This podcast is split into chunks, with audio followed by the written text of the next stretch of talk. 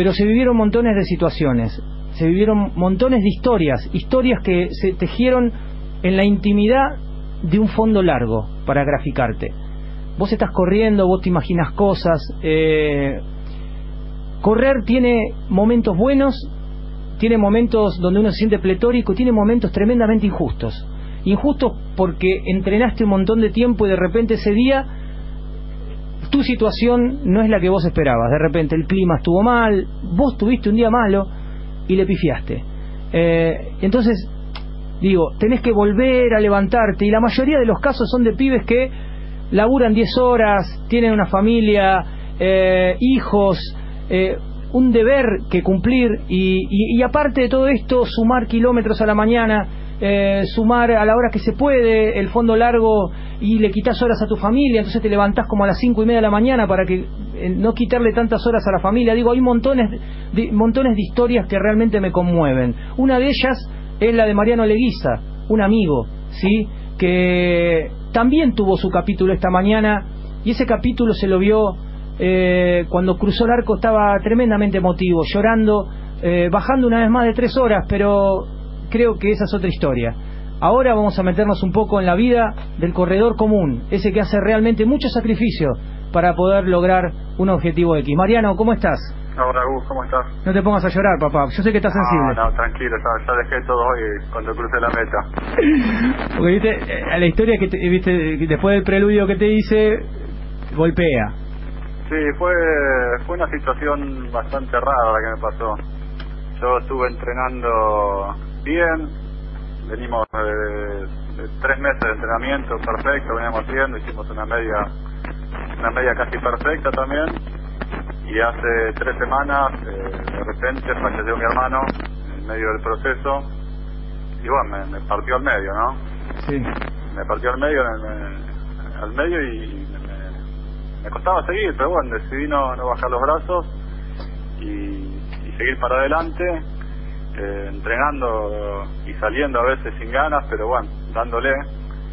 Y, hoy decidí correr y decidí dedicarle la carrera a él y la verdad que salió todo perfecto y cuando cuando crucé la meta me ya 200, 300 metros antes me venía quebrando ya pero cuando crucé la meta me, me quebré mal no podía parar de llorar. Una, emoción muy mezclada, una alegría por haber bajado la marca que, la verdad me había costado bastante y bueno, y la emoción de, de ese momento, ¿viste? haberlo corrido por él y para él. Y claro, un momento tremendo. Eh, digo porque tiene la situación, el correr, tiene, ahí se escuchan unos sonidos el correr tiene, tiene todo lo que te acabo de mencionar y si le sumás el valor agregado o en tu caso particular, eh, que fue la pérdida de tu hermano, digo, ¿cuánta carga sobre la espalda?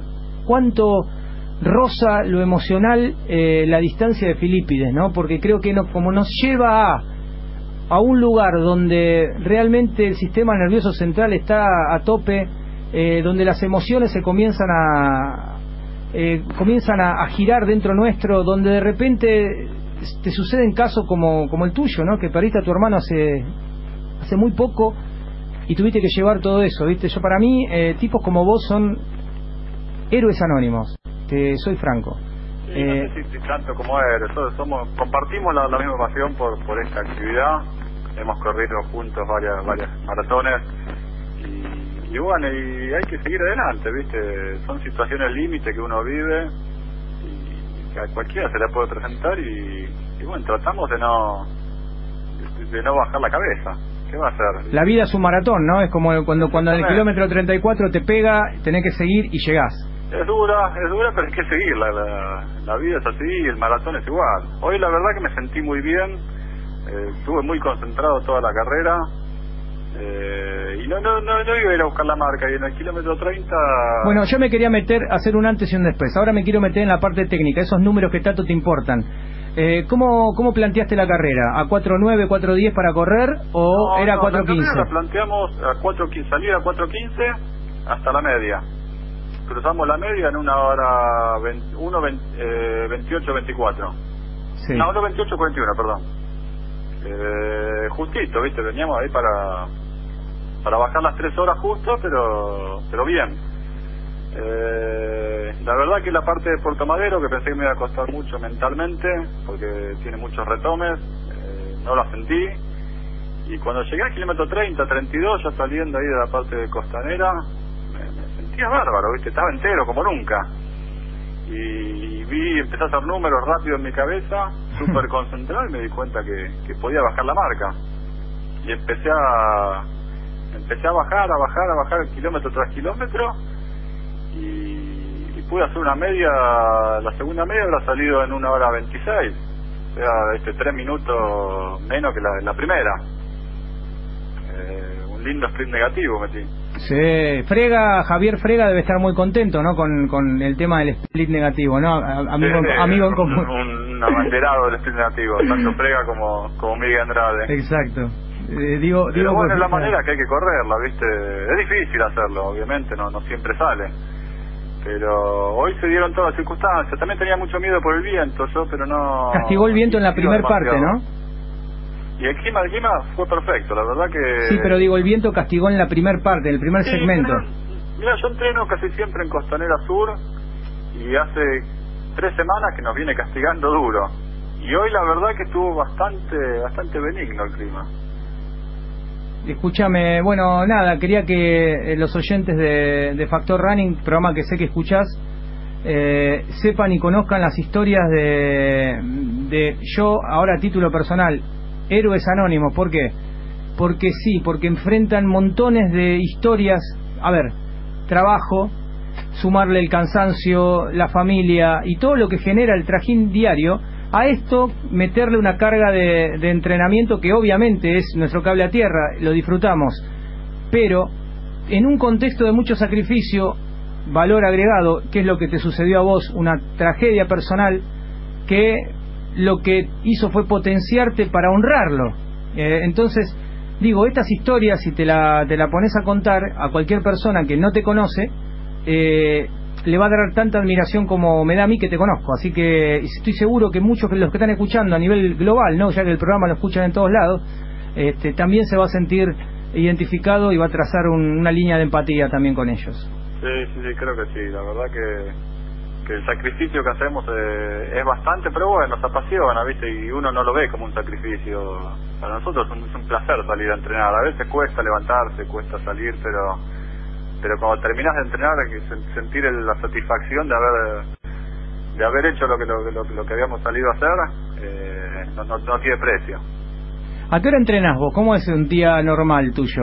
Un día normal me, levanto generalmente o, voy antes de... ¿Dónde trabajas? Contale un poquito el contexto. ¿Cuál, cuál es tu...? Soy, soy empleado bancario. Sí. Entro a trabajar a las 10 menos cuarto y le pego hasta las 6 de la tarde más o menos. Sí. Entonces lo que hago es llevar a los chicos a la escuela y ahí salgo a entrenar después. Llevo a mis dos hijos a la escuela sí. y salgo. Y le pego una hora y media, dos horas hasta, hasta la hora del laburo. Y luego eso lo hago, bueno, cuatro veces por semana la semana laboral y bueno, y después los fines de semana un poco más relajado, ya con más tiempo. Sí. Y ahí ya me puedo juntar con amigos también para, para compartir esos momentos que, que es lindo es lindo compartirlo con, con alguien que que le gusta lo mismo que a uno. Y cuando ponele que por X razón no podés entrenar, llevas los chicos al colegio y por algún trámite no podés entrenar, te sentís el pecador más grande del mundo. Sí, no, me vuelvo loco, soy un enfermo. el, día, el día que no entreno me, me vuelvo loco. Claro, el día que no, que el día pactado que uno no entrena, porque el día de descanso que tenés pactado está todo bien, ¿eh? bandera blanca. Obvio, no, no, pero el día que yo tengo programado para entrenar y, no voy, soy un perro rabioso, no puedo estar. Sí, sí, sí, sí te entiendo. bueno, bueno, nos pasa lo mismo. Escúchame, eh, querido, te felicito de todo corazón. Siga adelante. Lamento mucho, bueno, ya te lo dije, pero lo que sucedió, pero de esta forma entiendo de que donde esté tu hermano se va a sentir honrado sin ninguna duda, ya que independientemente del puesto, marca, registro, no, no, no, es superar por medio de el obstáculo y seguir avanzando en la vida, ¿no? Sí, sí, obviamente que sí. Gran abrazo, querido, que estés bien. Hablamos con Mariano Leguiza, Héroes Anónimos, gente que hoy estuvo a la mañana disfrutando del Maratón de Buenos Aires con historias de vida fuerte. Eh, Mariano Leguiza perdió a su hermano hace semanas atrás. Eh, con todo lo que eso conlleva en, plena preparación, el hermano joven, Eh, y nada, fíjate, hoy Dios lo premió, porque disfrutó de un día soñado, consiguió una marca en, personal en maratón cuando eh, con todo lo que eso implica, ¿no? Y con todo el sacrificio que, que uno tiene que hacer y las veces que ha entrenado montones de objetivos, pero hoy se le dio. Fíjate que ni siquiera la fue a buscar y se le dio.